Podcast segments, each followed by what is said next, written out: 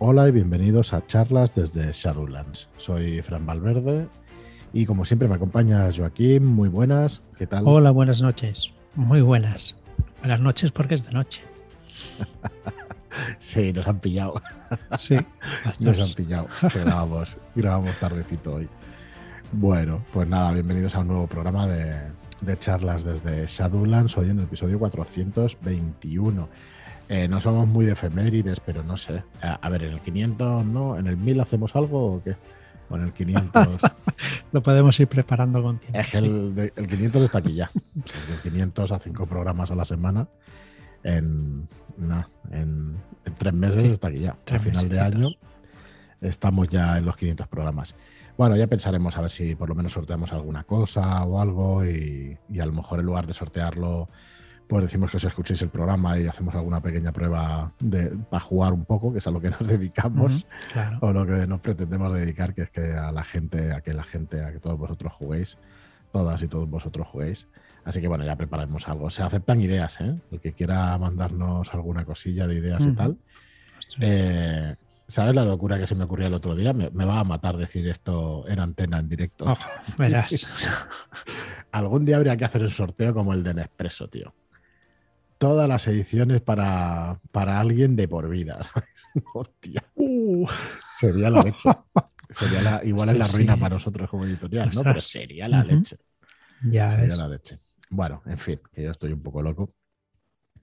Vamos, vamos hoy. Bueno, estoy un poco loco porque el, el tema que tratamos hoy, eh, yo pues tenía muchas ganas ya de, de empezar. Has tirado un bonito 100. Eh, sí, y se me ha ido una castaña de cordura por completo. Ya veis que estas horas para grabar no son, no son muy buenas, que se nos va por completo. Pero bueno, hoy tenemos los monstruos de los mitos de Cthulhu, de la llamada de Tulu séptima edición. Eh, explicamos el otro día qué, características y qué tipo, o sea, mm, la descripción ¿no? de, cómo, de cómo se exponían los monstruos en el libro del Manual del Guardián de la llamada de Tulu. Y hoy empezamos ya por fin eh, por riguroso orden ¿no? alfabético. Todas las criaturas que contiene este manual. Y bueno, la verdad es que espectacular. Yo tenía muchas ganas de llegar a este capítulo, pero cuidado, porque si los demás capítulos eran spoiler, este lo es eh, elevado a la enésima potencia. sí, pero bueno, eh, también supongo que igual algún, todos los monstruos no, pero la mayoría de los monstruos mm, todo jugador ya los conoce, ¿no? No, yo no estoy de acuerdo, pero los va a conocer si escucha el podcast, por eso digo va a ser un spoiler. La mayoría de, ¿eh? de, los monstruos, yo creo que sí. En el primero de estos, por ejemplo, que lo vamos a. Yo no he visto ninguna partida, no he jugado ninguna partida. Ah, eso es otra cosa. ¿vale? Sí. Eso es otra eh, cosa. Si has leído los libros y eso, pues muchos de ellos no sonarán, pero es que no todos son de Lovecraft. Hay un montón de monstruos que son de otros autores. Em, entonces, eh, bueno, mm, bueno, eh, los que queréis escucharlo y los masters que lo escuchéis y eso, desde luego, para mis secciones espectaculares.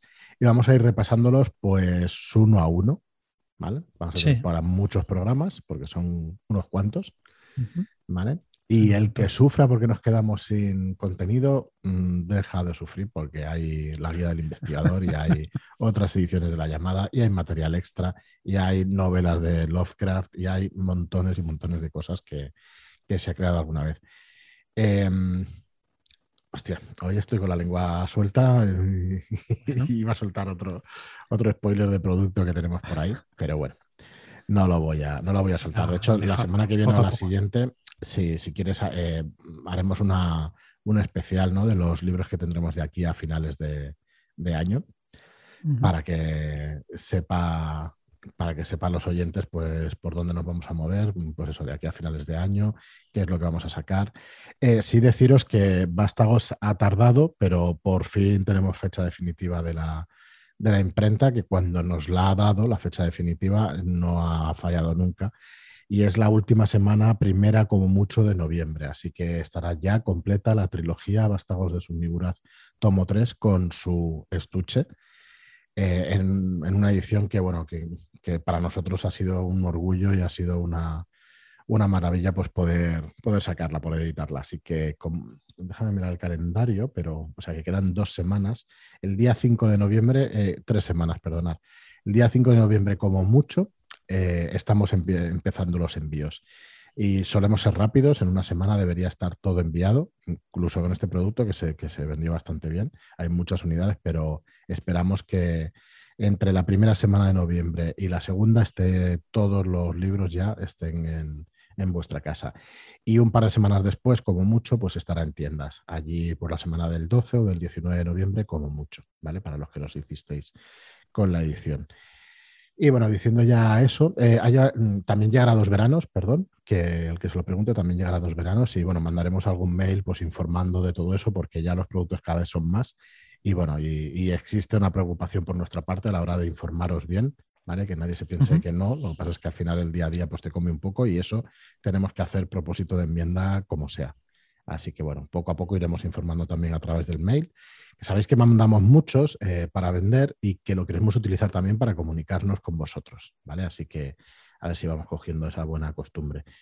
Y venga, Joaquín, pues si quieres empezar tú con el ángel descarnado de la noche, luego Sí, bueno, antes de nada decir que son abominaciones de los mitos de Tulu, repugnantes a los ojos humanos respecto a su aspecto y apariencia, con lo que amenazan al cuerpo y sobre todo a la mente de los investigadores, ¿vale? Ver esto, pues, como, como es demandar, pues nos darán un dadito de, cordura. Señores Masters, hagan tirar cordura a sus jugadores. Por favor. el señor J de Friki Guías que nos dirige Mentiras Eternas no se olvida jamás. No. no se olvida nunca. Pero realmente nos ponen en situaciones comprometidas que molan muchísimo. Así que es una mecánica estupenda para hacer sufrir a los jugadores, que es de lo que se trata esto. Como estoy esta noche. Mm. Eh, el libro nos recomienda también, bueno, recomienda a los guardianes que se adornen las descripciones, y, pero no solo en su aspecto, sino que se describa su olor y el sonido que puedan hacer, ¿vale? Así creamos una atmósfera sobrenatural, ¿vale? Quedará todo mucho más mm. horroroso. Bien, pues empezamos con el ángel descarnado de la noche. Eh, perdona, Joaquín, si, alguien nos escucha y es, em, es la primera vez que va a arbitrar o que va a dirigir o es de las primeras veces que vaya a dirigir, tampoco os obsesionéis. Si vuestros jugadores no quieren una experiencia de terror porque juegan de otra manera, mm, ya jugaréis con otras personas o en otros momentos donde les apetezca más. No os obsesionéis demasiado. O incluso en la misma partida puede haber eh, momentos para todo.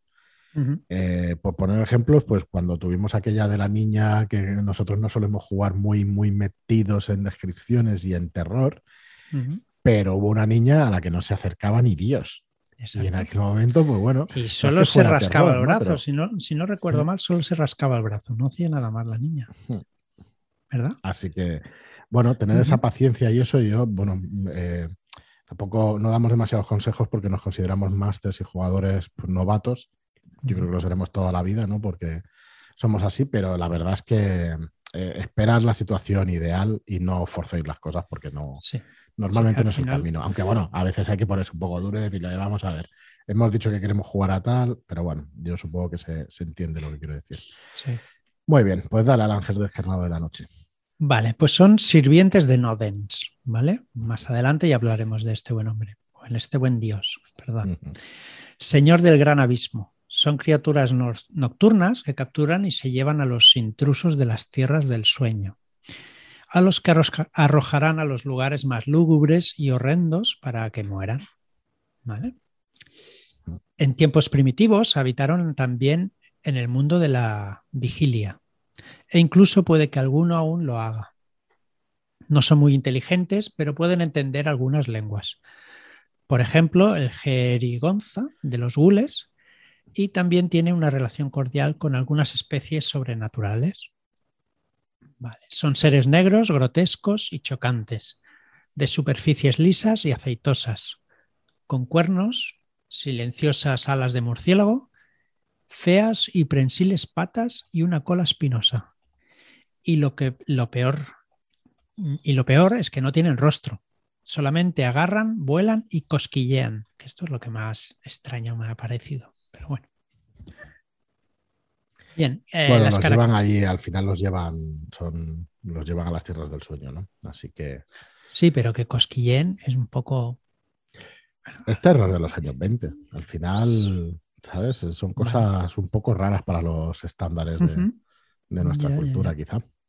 Bueno, no sé. Eh, a ver, las características. Las seis características se generan igual que un humano, ¿vale? Con las mismas tiradas, excepto el tamaño que se añadirá un dado de 6 más. Y la inteligencia, que solo usaremos un dado de 6 para generarla. O sea, que son un poquito menos inteligentes que nosotros. Bueno, igual que no todos, pero que, la mayoría. Eh, perdón. Su movimiento es de 6 y, y si vuela, porque pueden volar, de 12. Verlo genera una pérdida de cordura de 0 barra un dado de 6. O sea que este no tiene mucho, no da mucho miedito. depende de lo que te quede de cordura. sí, claro. Y tiene dos puntos de armadura por su piel. Después, en ataques, tiene un ataque por asalto y utilizan zarpas, cola, cuernos o extremidades para hacer daño.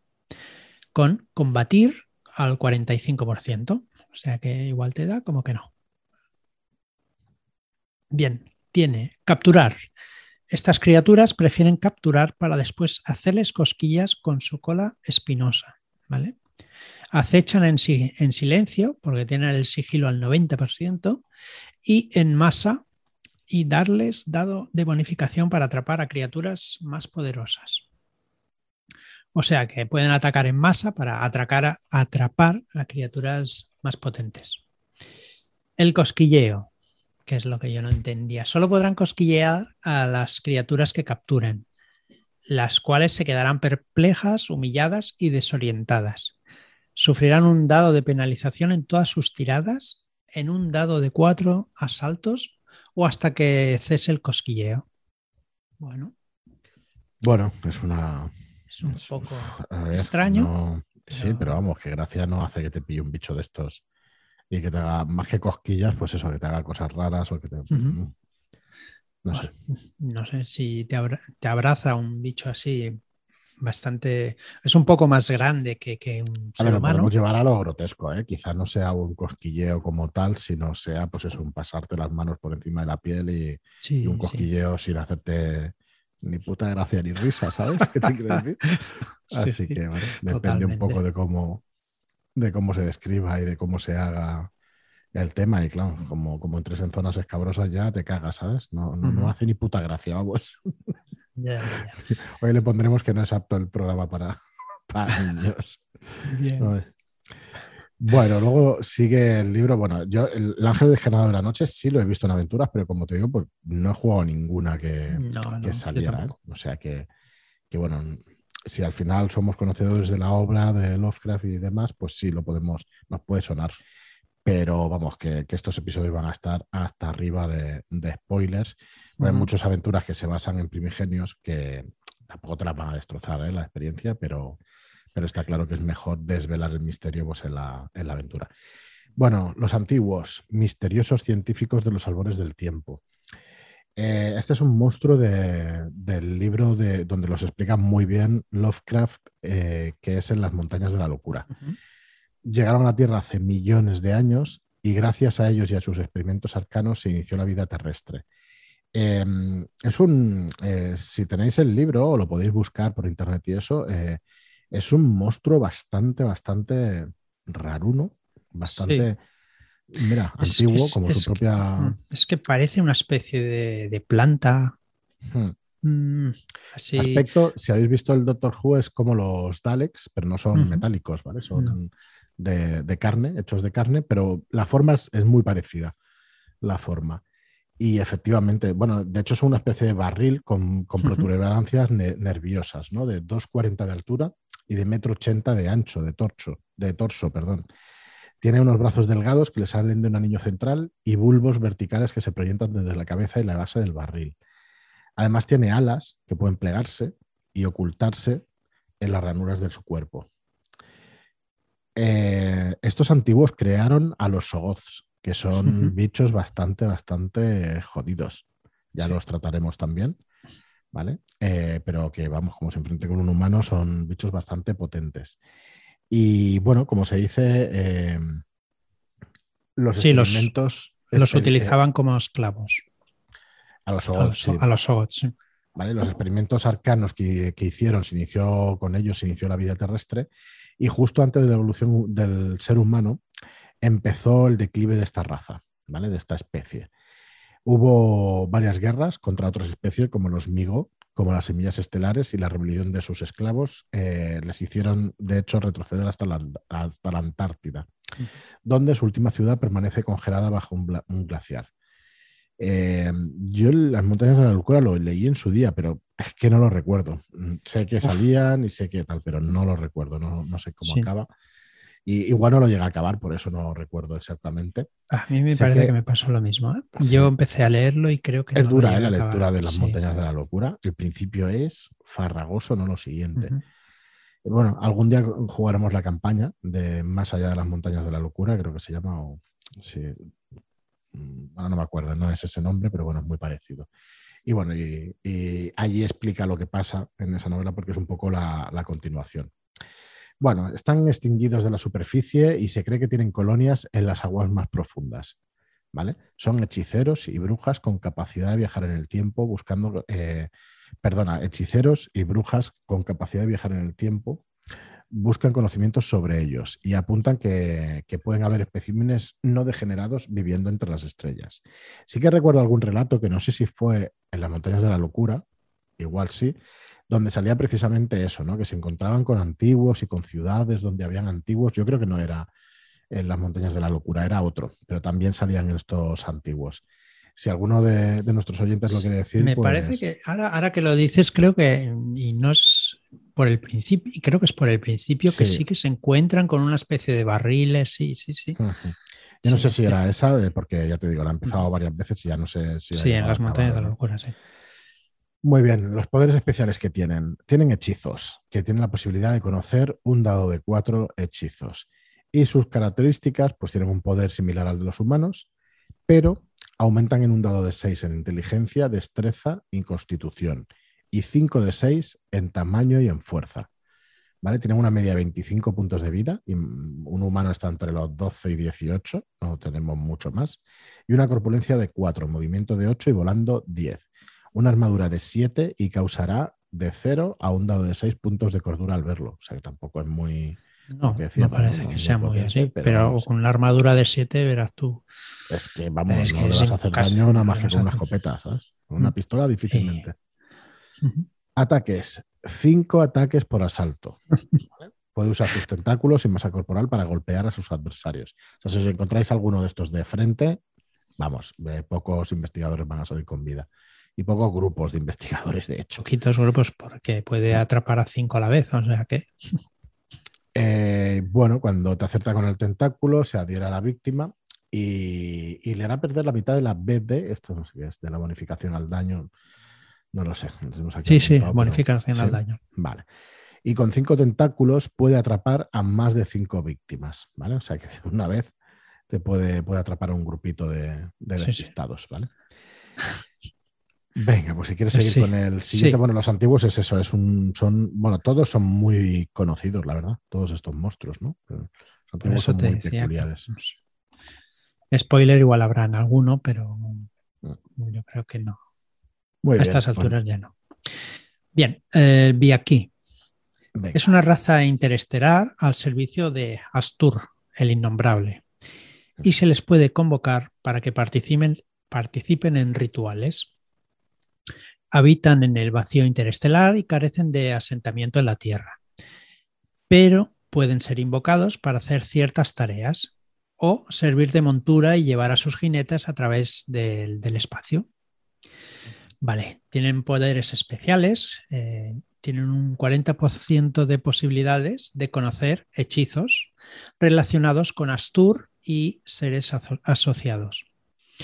Eh, Pueden volar, pero a través del espacio, llevando a un jinete hacia donde él diga, pero debe protegerse del frío y del vacío con hechizos y pociones. O sea que puedes ir, sí, pero no de cualquier manera. ¿Qué características tienen? Vale, son conocidos como monturas estelares, tienen su constitución, destreza, inteligencia y poder similar a los humanos y superan en fuerza y tamaño con dos dados de seis más. Los puntos de vida son 14, o sea que no es demasiado, y una, pero tienen armadura de 2. Verlos produce 1, un dado de 6 de pérdida de cordura. O sea que este ya pillas cordura sí o sí.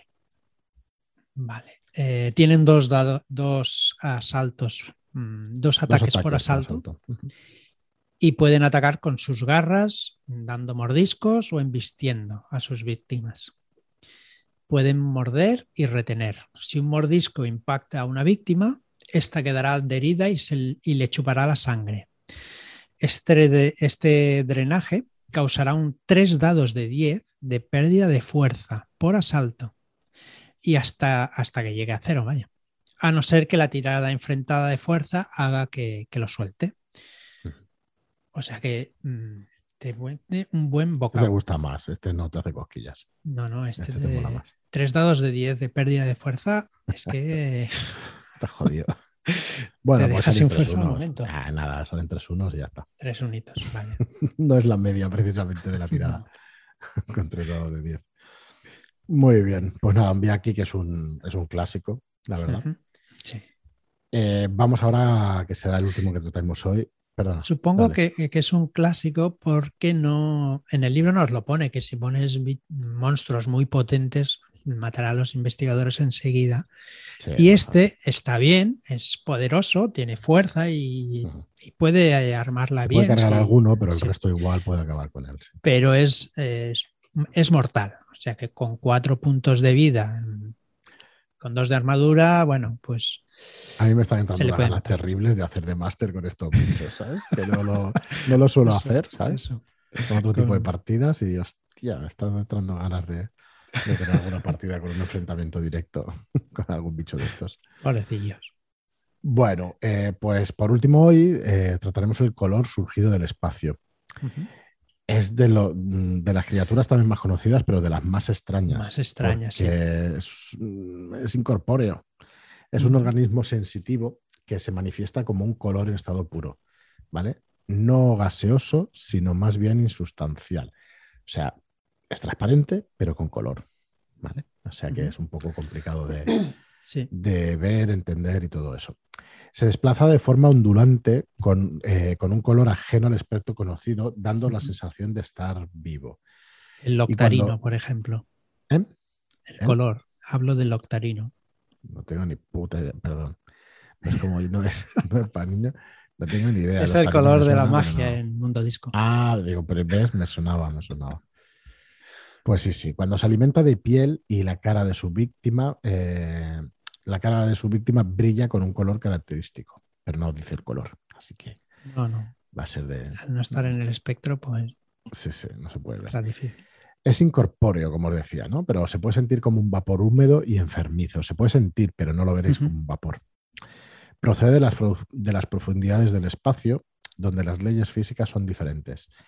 Los adultos, o sea que son criaturas, crean embriones. Son esferas de 7,5 centímetros de diámetro que parecen estar huecas. Al cabo de unos días, ese embrión germina en forma de larva hasta que unos meses después se forma el color. ¿Vale? La nueva forma de vida se alimentará de la fuerza vital de todo lo que la larva eh, haya estado cerca. Bueno, se alimentará de todo lo que tenga cerca, claro. Eh, unas dos hectáreas, nada menos, ¿vale? y allí nunca más crecerá ninguna planta puede ser una aventura para decir, mira, en Cartago no se tiró sal, ¿sabes? Se tiraron bichitos de estos. La luz brillante que emiten puede inhibir los colores, así que, perdón, la luz brillante puede inhibir a los colores. Así pasarán ocultos en escondites oscuros y frescos y además eh, mejor bajo el agua. Poderes especiales que tienen. Pueden desintegrar. Concentrando su energía pueden desintegrar cualquier materia y abrir un agujero. Y suelen utilizarlo para excavar en una, guarida subterránea, para esconderse. Y luego pueden solidificarse, ¿vale? Concentrándose pueden solidificarse y manejar objetos. Eh, no tienen constitución, ¿vale? Su poder son dos dados de seis, su tamaño es igual a su poder y su fuerza es un dado de seis por cada 50 de poder. La destreza es inteligencia y es un dado de seis veces superior a los humanos. No se saben los puntos de vida que tiene. ¿vale? Sí. Pues y la pérdida de cordura es de 1 a un dado de 4 o de, perdón, de 0 a un dado de 4 o de 1 a un dado de 8 si se le ve absorber una víctima. Eh, hace un ataque por asalto, pero es tan letal que, vamos, mm, que, como no lo descubran, pues se los va a cargar a los investigadores, porque vamos, desintegrar, pues... Sí, el libro también nos dará un poco de ventaja para intentar ver si llegan o no. Bueno, ver, no, sentir si llegan o no. El libro que. Sí, sí. Ahora, ahora, un poquito más adelante nos dirá cómo. Ah, vale, vale. Eh, hay un drenaje de características, hay una, tirada enfrentada de poder que, bueno, que va a intentar, pues eso, drenarnos la fuerza. Es un dado de 10 puntos de fuerza, constitución, poder, destreza y apariencia, aparte de un dado de 6 de daño. ¿Vale? Así que, como no pasemos esta tirada enfrentada, pues nos va a drenar un de 10 de todas esas características. Sí, y aparte, si sube su poder, sube su fuerza, sube todo. Correcto. Aumenta su poder por cada punto de poder drenado. La víctima se consumirá, envejecerá con arrugas y grietas horrendas y, claro, morirá. Y luego también tiene un ataque mental, ¿vale? Encontrarse en las inmediaciones de un color generará una tirada de enfrentada de inteligencia o perderá eh, el sujeto un dado de seis puntos de magia y de cordura. Para salir de esa zona y de su influencia se debe tirar una tirada difícil o extrema de poder, o te sentirás extrañamente obligado a quedarte. En el libro muy, complicado. No lo he puesto en la entrada, pero sí es eh, como es un monstruo tan poderoso, hay que intentar que los investigadores tengan la capacidad de poder sentirlo en algún momento para no, porque es que a la que le llegue están perdidos. Con una aventura que salió este bichito. ¿Te acuerdas de todas las bolitas alrededor de una casa que acabó bastante mal? Ahora mismo no recuerdo. Que me tiré con Miguel Ángel por un acantilado. Bueno, me tiré uh, yo. Creo que ¿Te acuerdas? Pues eran las bolitas estas. Mm. Vamos a decir qué aventura es y eso, pero, pero acaba así. Vale. Muy bien, pues nada, lo dejaremos por aquí hoy. No, sé si hemos llegado a la media hora, pero vamos, es que ahora no tenemos, no tenemos reloj para controlar estas cosas en esta aplicación. Pero bueno, yo creo que sí, que ha quedado un programa bastante chulo con estos monstruos. Y nada, muchísimas gracias a todos por escucharnos, por estar ahí. Recordad que está la piel de toro en plena preventa, que estará hasta el día 29.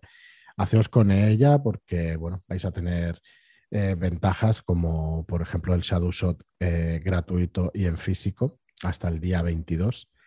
Eh, así que, bueno, no lo dejéis pasar y entrad en shadowlands.es barra toro para toda la información.